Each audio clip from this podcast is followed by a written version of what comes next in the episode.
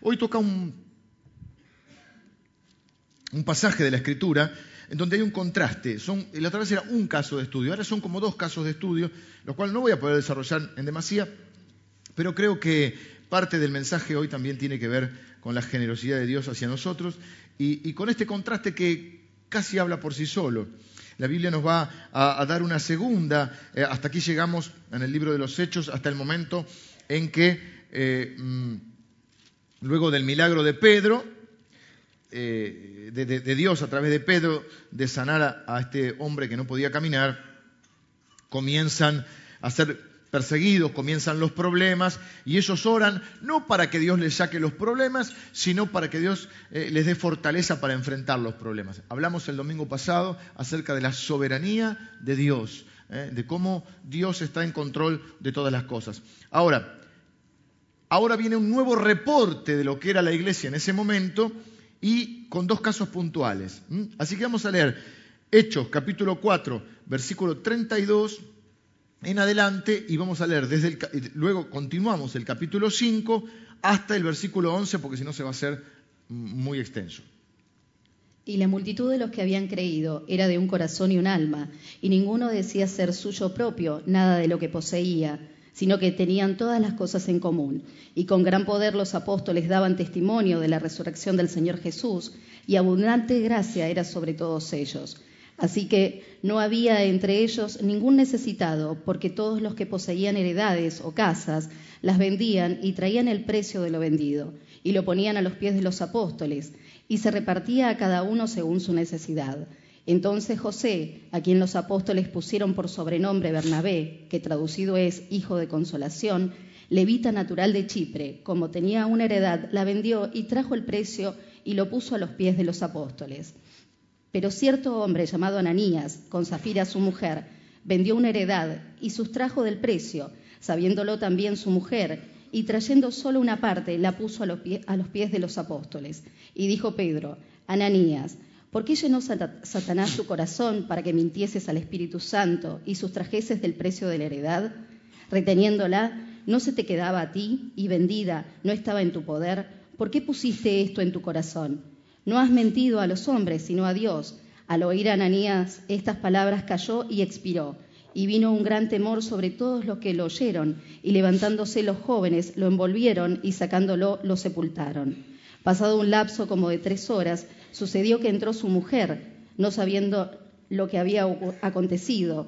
Entonces Pedro le dijo, dime, ¿vendiste en tanto la heredad? Y ella dijo, sí, en tanto. Y Pedro le dijo, ¿por qué conviniste en tentar al Espíritu del Señor? He aquí a la puerta los pies de los que han sepultado a tu marido y te sacarán a ti. Al instante ella cayó a los pies de él y expiró.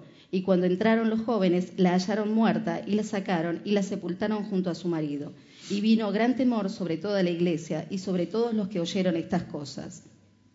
Esta es una, historia rara y un poco te mete un poquito de miedo. ¿Qué pasó acá? Vamos a aclarar. ¿Qué pasa? ¿Que el que no vende su casa y, se la, y trae a la iglesia se puede morir? Es como raro esto. Entonces yo quiero hoy hablar un poco acerca de, estos casos contrastantes, que hay, un montón de cosas, pero nos quedan entre 15 y 20 minutos. Entonces, vamos a centrarnos. Es una segunda descripción.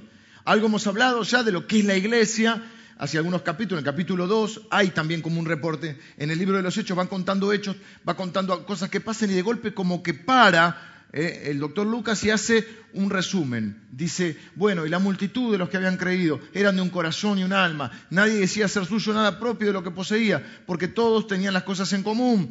Eh, en el capítulo 2 dice, en el versículo 43, sobrevino todo temor a toda persona, muchas maravillas eran hechas todos estaban juntos, todos, bueno, dice, vendían sus propiedades y las repartían según la necesidad, perseveraban unánimes en el templo y en las casas. Todo eso lo menciona el capítulo 2. Aquí vuelve a esto y tengo que volver a hacer algunas aclaraciones con respecto a esto. Eh, cuando vemos esto, vemos primero el contraste este que decíamos. Somos, eran una multitud. Primero habla de 3.000 que se convierten, después 5.000. Acá ya perdió la cuenta Pedro, o Lucas, mejor dicho. Pedro era el que predicaba y se convirtió en 3.000, 5.000. Ya era una multitud que, no era muy fácil contar. ya empezaron los primeros problemas. Ya empezaron algunas murmuraciones, algunas críticas, porque estamos entre seres humanos. No era que vivían en Disney, ¿sí? Ayer hablaba con, un par de las chicas, las jóvenes, hay una que había estado por, una, la chica había estado en Disney y decía, cuando entras ahí te parece que ahí es como el mundo ideal, ahí no, viste, estás feliz, no te va a pasar nada. Y es verdad, te da esa sensación cuando vas. Es como que el pato Donald, bueno, salvo los, religiosos que el pato Donald es del diablo, bueno, bueno, no pueden vivir ni en Disneylandia. Pero la verdad que cuando entras ahí te parece que está todo bien. Oh, y saludás a los bichos, y vos te pones medio bobón, viste, y saludás a los bichos grandes, te sacás la foto. Este, pero es lindo, es verdad que lindo. Eh, no era Disney. Entonces empezaron, ¿no? Que las viudas de los griegos, que, los discípulos no atienden bien a las viudas. Entonces dice, bueno, no es justo, dijo Pedro, que hagamos esto, bueno, y empieza todo, lo empiezan los problemas. Empiezan los problemas con la gente de afuera. Porque mientras vos haces obras de bien, nadie tiene problemas. Ah, das de comer, qué lindo, la iglesia. Cuando mencionás a Jesucristo, eh, estos fanáticos. Ellos los meten en la cárcel no por lo que hicieron, sino por lo que dijeron. Acuérdense el nudo sagrado entre nuestras palabras y nuestros hechos. Y acá viene como un segundo reporte donde dice, que la multitud, fíjense, una multitud de los que habían creído eran, fíjese el contraste este, son una multitud, hay de diferentes lugares, con diferentes historias, como aquí, personas de diferentes eh, eh, extractos sociales, personas de diferentes eh, países, porque hay personas que han nacido en otros países, o diferentes orígenes con diferentes historias de vida, con diferentes contextos familiares. Sin embargo, podemos convivir acá. Quizá no hay nada, diríamos, humanamente que nos una, pero todos estamos unidos en lo mismo. Lo único, quizá, que nos una a todos nosotros es que amamos a Jesucristo. Nada más y nada menos. Y siempre, por eso el centro es Jesucristo, siempre lo que nos debe unir es Jesucristo. Siempre estamos unidos alrededor de Él. No estamos unidos alrededor de un líder. No estamos reunidos aquí porque ustedes me siguen a mí, síganme los buenos. No soy chapulín. ¿eh? No, están, no vienen a la iglesia porque yo soy el pastor de la iglesia. Ustedes vienen porque nos reunimos en torno a Jesucristo. Él es el que cambió nuestra vida. Él es el que nos dio un nuevo corazón, una nueva mente, el que reorientó nuestras vidas. Ahora es una multitud, diríamos, multicultural, pero fíjense el contraste, una multitud de un corazón y un alma, un mismo sentir. ¿Cuál es el sentir? Lo mismo que decíamos recién, amar y honrar a Jesucristo, mostrarlo a Él, hacerle, yo les decía a los chicos, brillen para Dios, ustedes son los, la mejor publicidad de Cristo en la tierra. Para esto existimos. Para reflejar lo que Dios es. Y si hay algo que Dios es, es generoso. Toda la historia de la humanidad está eh, marcada por la generosidad de Dios. Dios nos dio la tierra. Dios le dio a Adán la mujer. ¿Cuánto dicen amén? Dios, cuando el hombre peca, Dios le da la nueva oportunidad. Dios nos dio a su Hijo. Su Hijo nos dio la vida. Dice la vida que de tal manera amó Dios al mundo que dio Dicen, se puede dar sin amar, pero no se puede amar sin dar. La consecuencia del amor es dar. Yo no me, no me, no, me eh, enamoro o me emparejo, como dice ayer estaba hablando del noviazgo, para que el otro me haga feliz, para que el otro me dé. No, no, el amor real es aquel que quiere dar. El otro es un amor egoísta, imperfecto, pero el amor de Dios es perfecto. Y Jesús vino a la tierra, vive sin pecado y nos da su vida y nos da el perdón de nuestros pecados y nos da la salvación y nos da el Espíritu Santo y nos da la palabra y nos da dones, capacidades sobrenaturales y nos da el pueblo de Dios y nos da la iglesia y nos da una herencia. Nuestro Dios es generoso y todo aquel que conoce a Jesús y recibe el Espíritu Santo a no ser que lo resista, porque se puede resistir el Espíritu Santo, tenerlo pero resistido, o apagado, o entristecido, a no ser que, resista el Espíritu Santo, despertará ese Espíritu Santo en nosotros un deseo de ser generoso. Los discípulos eran generosos, salvo Judas. Judas no era generoso, era codicioso. Se robaba la ofrenda, imagínense podríamos decir un asco de persona, pero bueno, ¿qué va a ser? El, Espíritu Santo que está en nosotros. ¿eh? Nosotros, el pueblo de Dios, tenemos el Espíritu Santo que nos hace generosos. Por eso Jesús dijo, más bienaventurado es dar que recibir. ¿No les pasa cuando es Navidad o, determinado, o no, a veces no hay una razón puntual, que vos le, compras un regalo, tu el aniversario con tu esposa o tu esposo? Yo cumplo 20 años de casado este año, en diciembre. Y, o le compras algo a tus hijos que sabías que estaban esperando. ¿No te da una alegría el dar? Hay como tres que sí. ¿Qué fue lo que le compré la otra vez? ¿Qué quería? Ah, bueno, mi hijo fue abanderado, digo, pero no era, no es por eso, porque no es que, pero bueno, él yo sabía que quería un jueguito de la Xbox y le compré un jueguito de la Xbox. Y, este, y estaba contentísimo. Y te dice, gracias papi, porque son, son, son lindos los chicos en ese sentido. Y vos te estás más contento que si te hubiese comprado algo.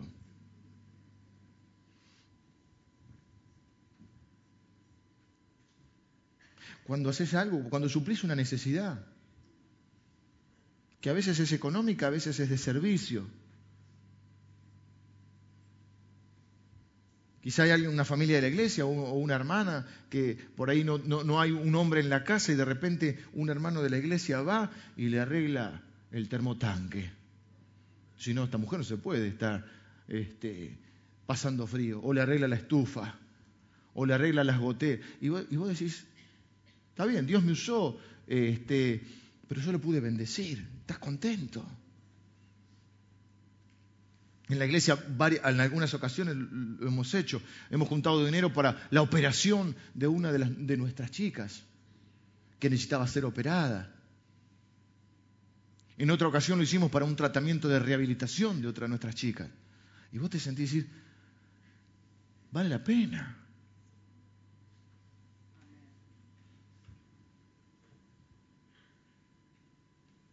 Algunos de ellos venden sus posesiones y, le dan a otras personas. Algunos de ellos venden sus posesiones y le dan las ganancias a la iglesia como una ofrenda. Ahora, vamos a aclarar porque siempre que tocamos este tema se complica, ¿no? Yo lo aclaré el otro día. Dios no es comunista.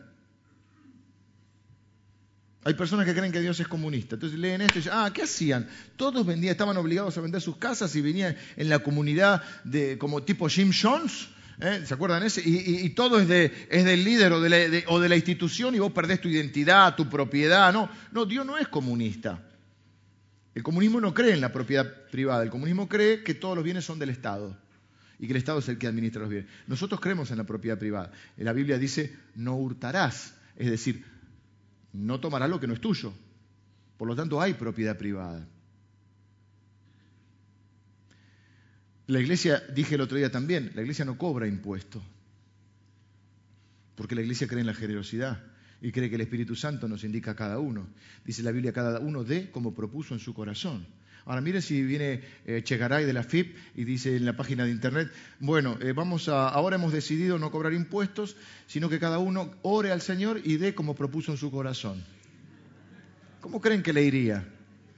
El Estado no confía en eso. ¿Qué hace el Estado? No, no, 35% de ganancia, 35, ¿no? 35 de ganancia, 3 de, ingreso bruto, uno y medio. Depende, ¿viste? Ahora, suponen, por ejemplo, vos recibís un dinero de algo y alguien dice, che, pongamos entre nosotros, alguien dice, te quiero, te quiero sembrar eh, un dinero, dame un número de cuenta. Te hace un depósito, la FIP supone que vos tenés una ganancia extra y te cobra ingreso bruto. Vamos a hacer una manifestación, vamos a cortar un piquete acá. El Estado no puede suponer nada, no puede, no suponer, no, debería suponer nada. No, no, el Estado no puede confiar en eso porque el Estado no, ni sabe del Espíritu Santo. Y lo más maravilloso es que la institución que ha perdurado miles de años lo ha hecho sin ninguna obligación de nadie o sin que nadie esté obligado. Esta iglesia, por ejemplo, ¿cuántos años cumplimos? 67 eh, años. Jamás recibió un, ¿cómo se diría? un sostén estatal. Y sigue adelante. ¿Por qué? Porque está el Espíritu Santo que hace de nosotros personas generosas. A veces generosa para con la obra de Dios, para con la iglesia, a veces generoso con el prójimo. A veces entre ustedes se ayudan. A veces se sirve a la comunidad gratuitamente. ¿Cuántos son los que van a comer Carlitos los martes y jueves? 200, tiro Carlitos. Mira vos, yo iba a decir 70. 200. Que le damos la comida gratuitamente, que vienen las hermanas a cocinar, a preparar todo, hermanas y hermanos, a servir, o te hace un frío. Yo justo estaba acá y digo, estos son benditos de Dios. En una camioneta descubierta llevaban para ir a comer con la gente que no tiene nada. ¿Por qué lo hacen? Porque tienen el Espíritu Santo. Es la única explicación que yo puedo encontrar. Bueno, dirían, no, pero hay gente que lo hace sin el Espíritu Santo, es verdad. Es verdad también. Pero en nuestro caso es porque tenemos el Espíritu Santo. Porque usted y yo convengamos que hay cosas que no haríamos si no fuera porque amamos a Cristo. Hay cosas que jamás haríamos sin el Espíritu Santo en nosotros. Es más, jamás seríamos las personas que somos sin el Espíritu Santo. Entonces, en esa multitud, de golpe te pone un caso puntual. Entonces, no es comunismo. Algunos dicen, ¿por qué, Señor, lo, lo bendecí? ¿Por qué Él tiene el auto nuevo y yo no? ¿Eh? Si, si, los dos somos cristianos, porque esto no es comunismo, porque vos no sabés cuánto se esforzó Él y cuánto te esforzaste vos. Porque si Él trabaja 12 horas por día y vos trabajas 3, y lógico que va a tener un auto mejor que el tuyo, o una casa mejor. Porque la situación, la historia de cada uno no es la misma, es verdad. Porque las oportunidades que hemos tenido no son las mismas. No hay igualdad de oportunidades en este mundo. Por más que los políticos digan la igualdad de oportunidades, no hay igualdad de oportunidades. La pregunta es, no, ¿por qué no tuve la oportunidad del otro? La pregunta es, ¿qué voy a hacer con la oportunidad que sí tengo? Aprovechar las oportunidades que dio. Y la vida es una serie de humildes oportunidades que Dios nos da, donde hay éxitos y hay fracasos, pero hay aprendizaje. Y si somos fieles en las oportunidades que Dios nos da, no se nos dará una más grande. ¿Por qué a Él lo, lo, lo ascienden en el trabajo y a mí no, que hace 20 años que estoy y Él entró hace dos años? Evidentemente está haciendo mejor las cosas. Saquémonos la mentalidad de empleado público para con Dios. No estoy retando a nadie, pero quiero que, que, porque a veces le cargamos la responsabilidad a Dios de lo que nosotros deberíamos hacer. Si vos te pasaste de los 20 a los 40, Pepe, Pepe, Pepe, decía a los 40, ¿sí por qué no tengo nada? Y el otro tiene esto, si los dos somos cristianos, porque el otro de los 20 a los 40 se la pasó estudiando, trabajando, esforzándose, ahorrando. No es comunismo. Hay cosas que son regalos y hay cosas que son recompensa la Biblia dice, el alma generosa es prosperada. Si fuiste un avaro toda la vida, no vas a tener lo mismo que alguien que es generoso. Porque lo dice la Biblia. Y es creer o reventar. Yo prefiero creer, ¿no? Porque siempre, siempre aclaro.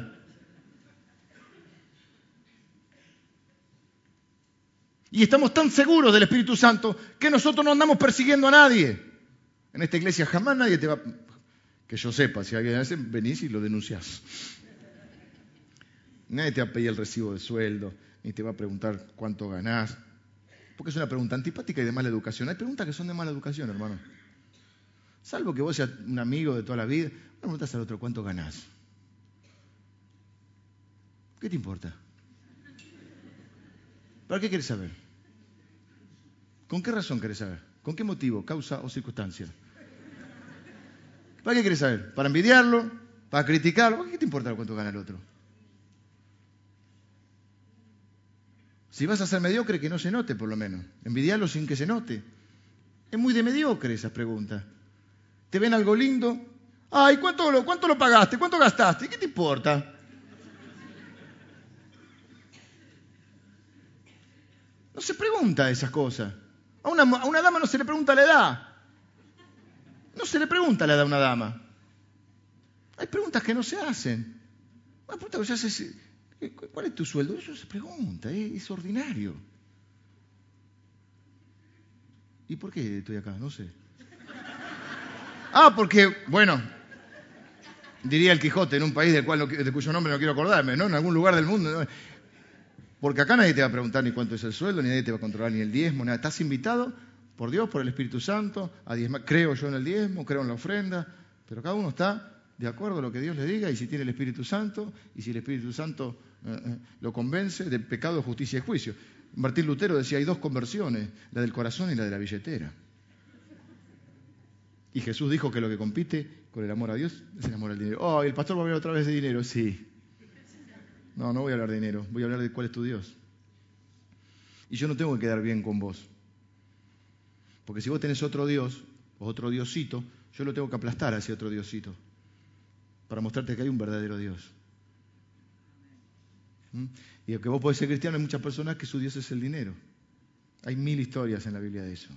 No tengo tiempo hoy. Pero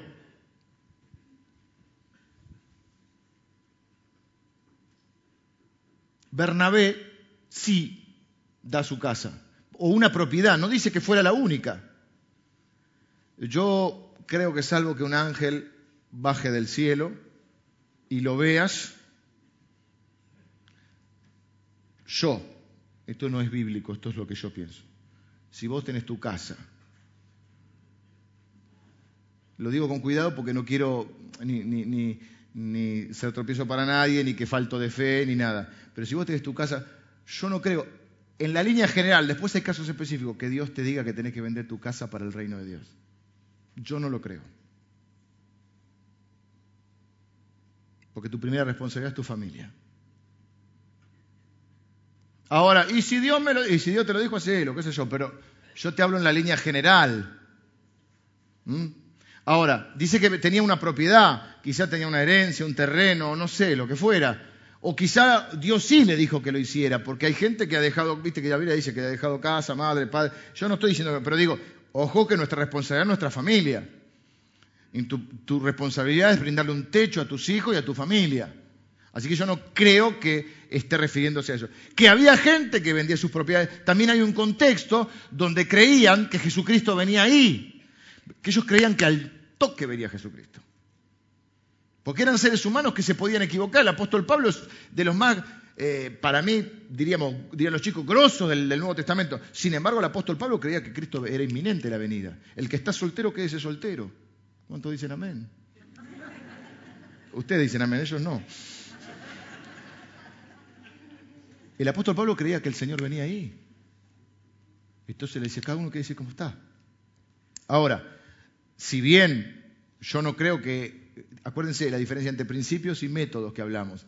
Los métodos varían, los principios no cambian. El principio es, que dice ahí, que todos tenían, estaba el principio de la generosidad y el principio del amor y el cuidado de unos hacia otros.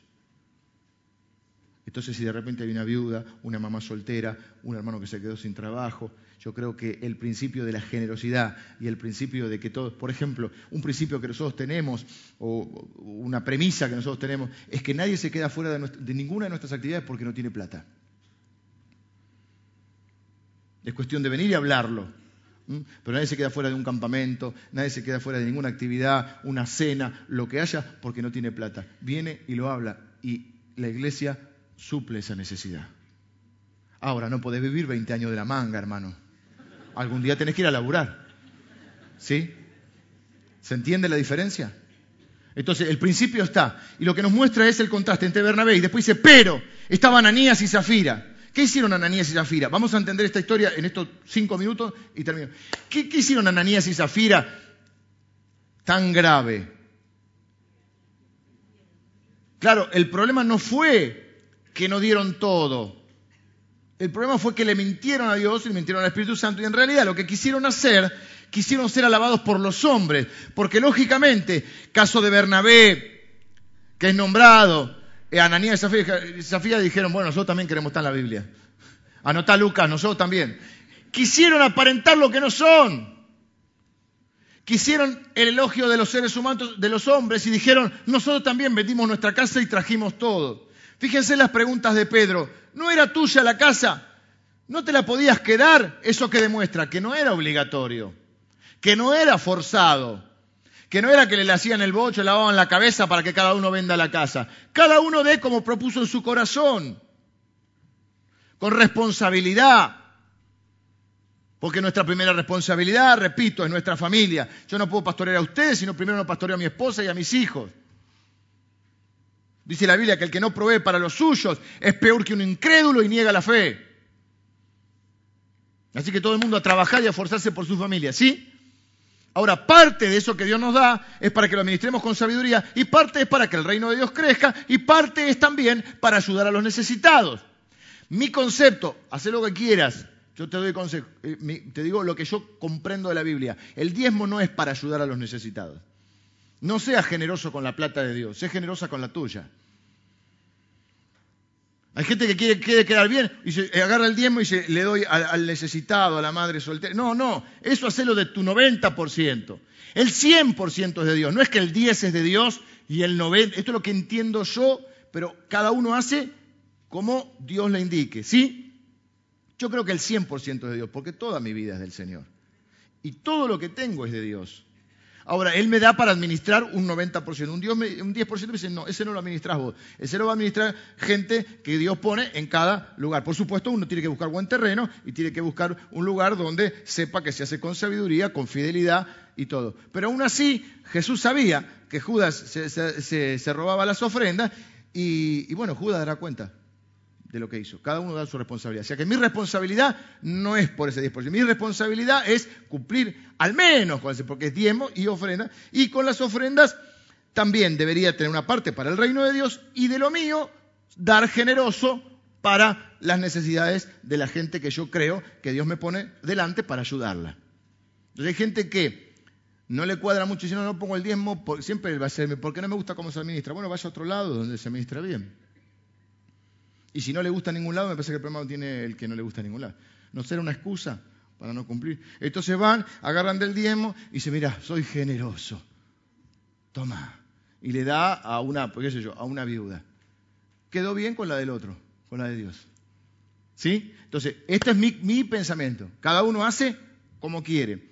Aparte, no es mi tema puntual hoy el diezmo y la ofrenda, pero sí lo aclaro porque nosotros no estamos enseñando en este tiempo de la ofrenda. Termino de predicar, cada uno da como propuso su corazón. Ni hace falta enseñar de tanto en tanto porque, bueno, muchos de ustedes van llegando y no saben lo que nosotros creemos. Creemos en el diezmo, creemos en la ofrenda, creemos en la ayuda a los necesitados, creemos en la generosidad, creemos que Dios nos prospera porque no lo hacemos para eso, pero es un principio bíblico que lo que uno siembra cosecha y la Biblia dice que toda alma generosa será prosperada. Pero creemos que cada uno lo hace de acuerdo a lo que el Espíritu Santo le indica. Y nadie va a estar forzado ni coaccionado. ¿Y por qué le ponen nombre a los sobres? Yo voy a explicar ahora por qué le ponemos. Yo le pongo nombre a mis sobres. ¿Sabe por qué? Para mí es un principio de transparencia. Se lo voy a explicar. Porque uno dice, no, porque la Biblia dice que tu mano derecha es lo que para lo que tu izquierda. Eso se está refiriendo justamente a que no hagas lo de Ananías y Zafira. Que no hagas, no hagas alaraca. Ay, qué bueno que soy cuando pongo. Pero es un principio de transparencia, porque si vos le pones nombre al sobre y pones, no sé, 500 pesos, tiré, viste, no tiré 50 para... Vos después te podés acercar al administrador y decir, quiero saber cuánto puse en este mes. Y vos ponerle que sabés. Si vos pusiste con nombre y eso está registrado y lo cuentan hermanos de la iglesia, que son varios que juntan, no, no, no cuenta uno solo, inmediatamente sale de aquí, se cuenta, eh, se, llena una planilla, luego eso se pasa a un sistema de computación. En el sistema de computación tienen que aparecer todos tus cosas. Entonces es un, es un, es un punto de transparencia. Vos estás seguro que no es que pusiste la ofrenda y en el camino, ¡op! Alguien se lo quedó. ¿Entendés? Es decir, no sé si fui claro.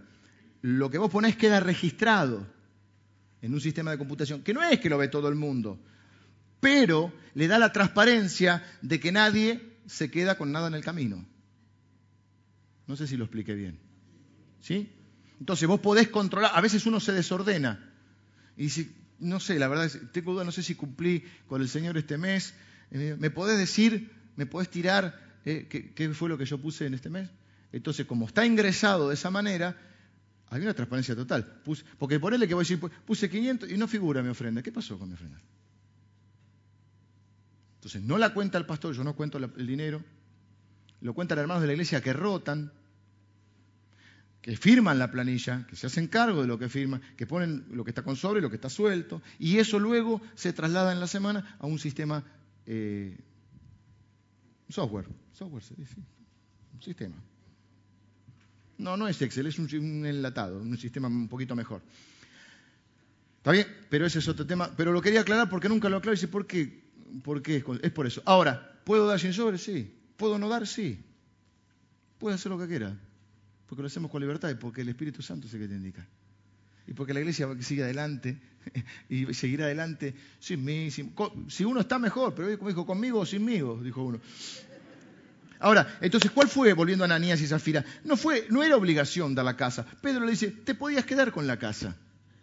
Es más, la podías vender y dar el diezmo y hubiese sido fantástico. La podrías vender y no dar nada y nadie te iba a decir nada. El pecado no es eso. El pecado es, es justamente el querer hacer lo que no sos. Es el querer vanagloriarte de algo, es querer recibir la honra de las personas. Ahí se aplicaría lo de que no sepa tu mano derecha lo tu izquierda. Pero fíjense, Bernabé evidentemente no tuvo problema, y Lucas lo tenía claro, porque uno dice, yo doy, pero que nadie sepa, qué humilde, que eso está bien, si lo crees así. Ahora, ahí dice que Bernabé lo dio, y nadie, nadie hizo un culto a Bernabé porque Bernabé dio. Por supuesto que la gratitud que dijimos la otra vez, que le demos la gloria a Dios no significa que no seamos agradecidos. Y yo, sinceramente, cuando alguien hace un esfuerzo de cualquier tipo, le agradezco. Hay un hermano de la iglesia que se llama Daniel, que no sé si está hoy, que toda la noche sin dormir para hacerme un programa a mí, para que yo pudiera hacer predicar con, la excelencia. Tuve el mejor programa de toda la... Ahora el pibe estuvo sin dormir todo el, todo el viernes a la noche. Y que yo no, la gloria es para el Señor, pero yo no quiero que le voy a dar las gracias. A decirle valoro lo que hiciste. Cuando alguien hace un esfuerzo con una ofrenda, con un, a veces yo me entero que uno de ustedes hace un esfuerzo o económico o hace alguien por otra persona, yo voy y se lo reconozco. Gracias porque fuiste a la casa de este, hiciste esto, lo otro, gracias por lo que... ¿Por qué? Porque tenemos que ser agradecidos. Eso no le estamos quitando la gloria a Dios. De plano sabemos que la gloria es de Dios. Y ahí, sin embargo, dice, y Bernabé dio una ofrenda, y dio la casa. Y no dijo, no, no, que no se entere nadie, porque yo soy muy humilde. No. Ahora, ¿no te gusta que se entere? No hay ningún problema. Ananías, ¿querés vender tu casa? Si no la querés vender, no la venda. ¿La querés vender? ¿Querés quedarte con todo? ¿Querés dar el diezmo? Haz lo que quieras, pero no chamulles. No te hagas el generoso. Ay, yo... Entonces fíjate que había convenido con la mujer. Porque, ¿Cuánto la vendiste? Pedro, bicho.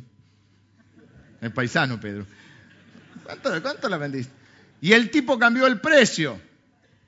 Suponete, la vendió en 150 mil dólares y dice, la vendí en 70. Y Pedro dijo, qué barato que vendiste. ¿Por qué no me avisabas? Te la compraba yo. El tipo palmó. Viene la mujer. A mí sea la gloria, yo soy generosa. Pedrito, ¿cuánto la vendiste? 70. Ahí está, ve los piecitos que están por ahí. Estaba ya envuelto el tipo, ¿viste? Duro estaba si lo tenía. y se cayó la mujer también. Algunos dicen que este pasaje es extraño porque Pedro medio que dice, yo no, no, no me voy a meter ahora porque la verdad no lo sé. Si la mató Pedro. Y porque le dice, tu dinero perezca contigo y ¡tac! Algunos dicen, fue un impulso de Pedro. Otros dicen, no, Pedro sabía lo que iba a pasar. No sé. ¿Qué, qué te? La verdad, no sé. estoy recansado, no tuve tiempo de, profundizarlo así. Acabo de predicar ayer con los, con los pibes. Este, no sé. En el medio firmamos la casa. Esta semana fue una cosa de locos. Pero justo tocaba esto. Y cuando miro esto digo, qué contraste. Y aparte el pero ese me mató. Porque Bernabé hizo esto, pero no todas son rosas. ¿eh? Ananías y Zafira, qué lástima que empañaron esto. Casi que es el primer pecado fuerte que, la, Biblia menciona en la iglesia. Y me gusta porque el pecado no es que vos te equivocaste en algo, error no es pecado. Se te cae un vaso no es un pecado. Así que si le cae un vaso a tu hijo no lo retes, porque eso no es un pecado, es un error. Y vos también cometes errores. Ahora, si él agarra el vaso y lo tira porque está enojado, retalo. Eso sí es pecado. Vengan los músicos, tengo que terminar. Entonces, el pecado de Ananías y Zafira, ¿cuál es básicamente? El problema es el corazón. No tenían ninguna obligación de dar. No tenían ninguna obligación de mentir. El tema fue que quisieron la gloria justamente, ahí está la diferencia. Ellos sí quisieron llevarse la gloria y quedaron fritos los dos. Entonces no hay necesidad de mentir. Quizá les dio vergüenza que eran medios codiciosos, pero bueno, de última,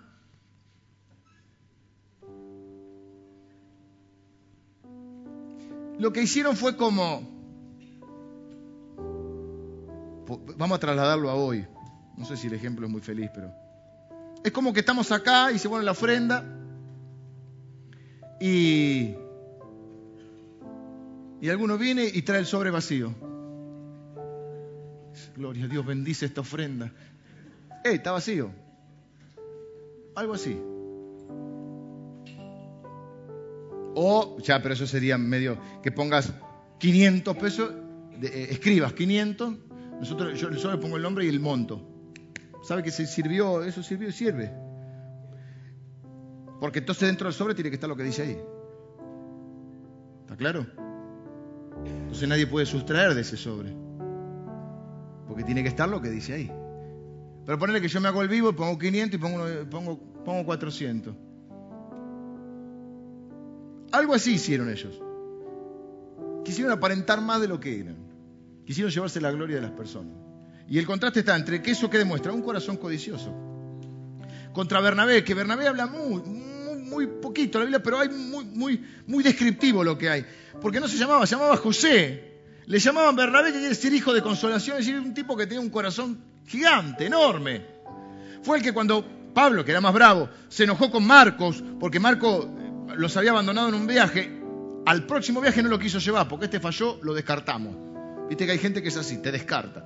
En cambio, Bernabé le dio otra oportunidad. Bernabé fue el que dijo, bueno, era un pibe, se equivocó, abandonó, vamos a darle otra oportunidad. Y se lo llevó. Y lo formó. A tal punto llegó la discusión que Bernabé y Pablo no viajaron más juntos. Y la discusión, dice la Biblia, fue porque Bernabé quería llevar a Marco y Pablo dijo, yo con ese chanta no voy. Entonces Marco se fue con, eh, Pablo se fue con Silas y Bernabé se fue con Marcos. Pero al final de su vida, cuando, Marcos, cuando Pablo es un viejito, en el medio de las cartas, le dice en un momento, eh, saluden a este, hagan esto, lo da instrucciones, dice, y tráigamelo a Marcos, porque me es útil para el ministerio. O sea, reconoció que ese que había abandonado, que había fallado, había tenido una segunda oportunidad, que no se la dio él, se la dio Bernabé porque tenía un corazón enorme. Y yo quiero que nosotros seamos conocidos porque tengamos un corazón enorme. Yo quiero bendecir a las otras congregaciones. ¿Mm? Yo ahora hay una, iglesia que está construyendo, vamos a hacer una ofrenda para ellos. Y si nos enteramos que hay necesidades en las personas, vamos a suplirlas. ¿Creen que Dios no nos va a usar? O sea, nosotros tenemos el privilegio, el honor, a ver si lo puedo transmitir esto, decir, de, como dije recién, que otro haga toda la jugada y vos tenés que hacer el gol nada más. Es decir, Dios te da para que vos des. Vos quedas bien, pero es Dios el que da, porque Dios es inteligente y no le va a dar a uno que no da. Sí, le da porque Dios es bueno, por eso dice que da pan al que come y semilla al que siembra. El que se come la semilla no le da más semilla, le da pan porque él es bueno y cuida de sus hijos. La semilla, ¿a quién se la da? Al que la siembra. Pero es lógico, hombre, no harías lo mismo vos. Entonces, ¿qué hace? Vos sos una persona generosa que, anda cubriendo necesidades. Dios te da, te da para que vos cubras las necesidades. Se la doy a este, pues si se la doy a este otro, se la come. Se, la, queda, se la come solo. Si se lo doy a este, se la gasta él solo. Entonces, que seamos conocidos por ser una iglesia generosa, ¿nos faltó alguna vez algo? Hace mucho. Pero no fue por eso. Quizá no éramos todos los generosos que teníamos que ser. Entonces yo creo que aún ni siquiera hay que ser muy espiritual, hay que ser inteligente. Aún si que uno quiere disfrutar de la abundancia de Dios, tiene que ser generoso. Un pastor que no sé si decir el nombre, porque por ahí no, no, no, no tengo autorización, muy conocido, muy conocido. Yo no lo conozco personalmente, pero estos días que hablando no estaba él, pero me contaron que evidentemente es un hombre muy generoso. se enteró de que otra gente estaba construyendo y él tiene que construir varios lugares. Tiene un pastor que tiene, eh, o que digamos, coordina, pastorea varias congregaciones. Y entonces fue y hizo una ofrenda a la otra iglesia de varios miles de dólares, decenas. Y dijo, tengo que ofrendar mucho porque tengo que construir un templo. Entonces, como sabe que él tiene que construir, empieza a sembrar a los demás. Es fantástico, el reino de Dios es fantástico. ¿Cómo funciona? Es fantástico. No sé si pude expresarlo porque estoy a media lengua con esto, ¿sí? Él dice, tenemos que construir varios templos. Ah, como tengo que construir varios templos, voy a sembrar en otras iglesias para que ellos construyan varios templos. Porque sabe que el reino de Dios es así. Y había un pastor que conocí hace muchos años, que cuando las finanzas estaban más o menos, decía, ¿cómo estamos con las siembras a otras iglesias y otros? Y más o menos, por eso estamos así como estamos. Vamos a empezar a sembrar. Y sembraba en otros ministerios, en otras iglesias, en otras instituciones. Porque sabe que el reino de Dios funciona así. Y yo se lo tengo re clarito. Y lo tengo re clarito en mi vida. Y lo tengo re clarito en la iglesia. Y en este último tiempo que nosotros pudimos, tuvimos las oportunidades, porque hay que aprovechar las oportunidades, las sagradas oportunidades que Dios nos dio de ayudar a otras iglesias y a otros hermanos y a otros ministerios, mira, esta casa salió así. Casi que no me di cuenta, vine el viernes en medio de la clínica, eh, ¿dónde hay que firmar? Ah, leí lo que firmé, ¿sí? Pero le repito, toda la gestión no la hice yo.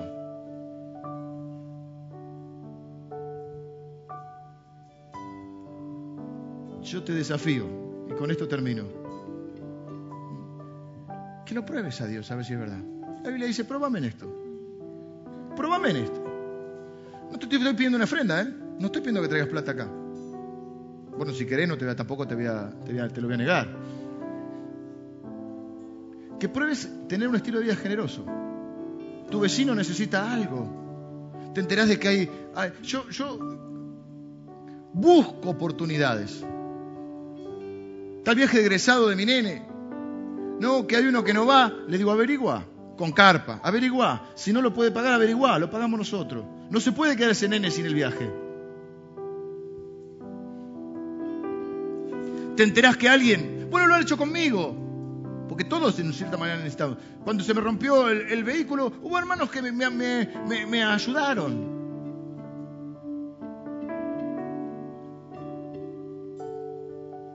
¿Sabes que alguien, no sé, se le rompió el baño, no tiene... Bueno, a veces es dinero, a veces es trabajo. Yo sé que muchos de ustedes lo hacen. Ser un corazón generoso. Es matar el egoísmo. Nacemos con el egoísmo. Lo primero que aprenden a decir es mío. Mío. Le das el juguete, está feliz. Ve, y después le das un juguete al otro. Ve el juguete del otro y se lo manotea está en nosotros. Entonces hay que combatir eso, porque ¿qué nos ha dado Dios? Un nuevo corazón, una nueva mente, una nueva forma de ver y pensar la vida. Seamos, conocidos, que seas conocido por ser una persona generosa. Entre paréntesis te voy a decir otra cosa. Una persona generosa nunca está sola. Sí, puede ser que alguno se te acerque por la plata, pero a veces no es que vos tenés tanta plata. Pero las personas generosas nunca están solas. Porque el que quiere amor tiene que sembrar amor. ¿Y cómo se siembra amor? Con acciones. Las mamás que están acá me van a entender. Que cocina. ¿Cuántas les gusta cocinar? Les gusta cocinar a alguna de ustedes. Pero eh, cuando le cocinan poner a los hijos, yo me di cuenta que es un acto de amor. Es un acto de amor. Yo no soy, eh, eh, pero por ahí a veces no, está Lili porque está trabajando y yo justo voy al mediodía y busco a los nenes y por ahí cocino yo. Y, a mí me, me gusta darle a mis hijos, decir, ¿te gusta lo que hice? Es un acto de amor. Esto es. Sea generoso. Combatan el egoísmo en sus vidas, combátanlo. Porque los va a hacer personas sola, solitarias, sola. Los va a hacer personas miserables. Y ustedes cuando estén, yo estuve mucho tiempo en terapia ahora con mi papá y con todo, la gente no pide, ay, ay, está con los cables acá. Tráigame el resumen del banco, así soy feliz. Por la ventana, póngame el auto, así lo veo. De jóvenes queremos cambiar el mundo, de viejos queremos cambiar el auto. Empezando por mí. Vos no le vas a poder presentar cuando estés delante del Señor ni tu auto, ni tu reloj, ni tu casa. Lo que vas a poder presentar es una vida de excelencia. Y decirle, Señor, he peleado la buena batalla, he acabado la carrera, aquí estoy, he tratado de reflejar a Cristo en mi vida. Vivan con ese objetivo, que puedan presentarse delante de Dios y no solo decir, bueno, salvo como por fuego, el otro, salvo como por fuego, no, vivan diciendo, para escuchar ese día que el Señor te diga, bien, buen siervo y fiel, sobre poco has sido fiel, sobre mucho te pondré. Y yo le dije, Señor, ¿por qué decís sobre poco has sido fiel? Si a mí me diste tanto, no es poco lo que me diste. Y me dijo, ¿por qué es poco? comparado con lo que te voy a dar en el cielo. Y se me puso la piel. Oramos. Señor, yo te doy gracias por esta iglesia amada, bendita y generosa. Gracias, Señor, por este nuevo paso que hemos podido dar, por la fe y por la generosidad que tú has puesto en nuestros corazones. Gracias por el Espíritu Santo que cambia nuestra forma de pensar, nuestra forma de sentir, nuestra forma de ver la vida. Señor, que seamos conocidos por personas, por ser personas generosas. Padre, que estemos pensando en los que menos tienen, en las personas que están sufriendo, en las personas que necesitan un abrazo, que necesitan un plato de comida, que necesitan un abrigo. Señor, gracias porque tú nos has modelado con tu ejemplo, Señor. Porque nos diste esta hermosa tierra, porque nos diste la vida, la salud, porque nos das la provisión para cada día de nuestra vida, porque nos has dado a Jesucristo, porque Jesús dio su vida por nosotros y con Él nos has dado el perdón, la salvación, la vida eterna, tu palabra, tu Espíritu Santo, nos has dado dones para poder servirte mejor, nos has dado bienes materiales para poder vivir bien y para poder compartir con los otros. Gracias Señor por esta iglesia amada, bendita y generosa. Señor, combatimos y rechazamos todo espíritu de egoísmo, de avaricia, de, miserabilidad en nuestra vida. Renunciamos, Señor, no queremos ser miserables, no queremos ser egoístas, no queremos ser avaros ni codiciosos, queremos ser honestos, Señor, queremos ser generosos, queremos ser útiles, útiles en tus manos, Señor, para que a partir de o a través de nosotros tú proveas a otras personas que lo necesitan. Gracias, Señor, por ejemplos como el de Jesús, como el de Bernabé. Señor, que ninguno de nosotros quiera ostentar, quiera llevarse tu gloria. Que ninguno de nosotros siga el rumbo de Ananías y de Zafira. Señor,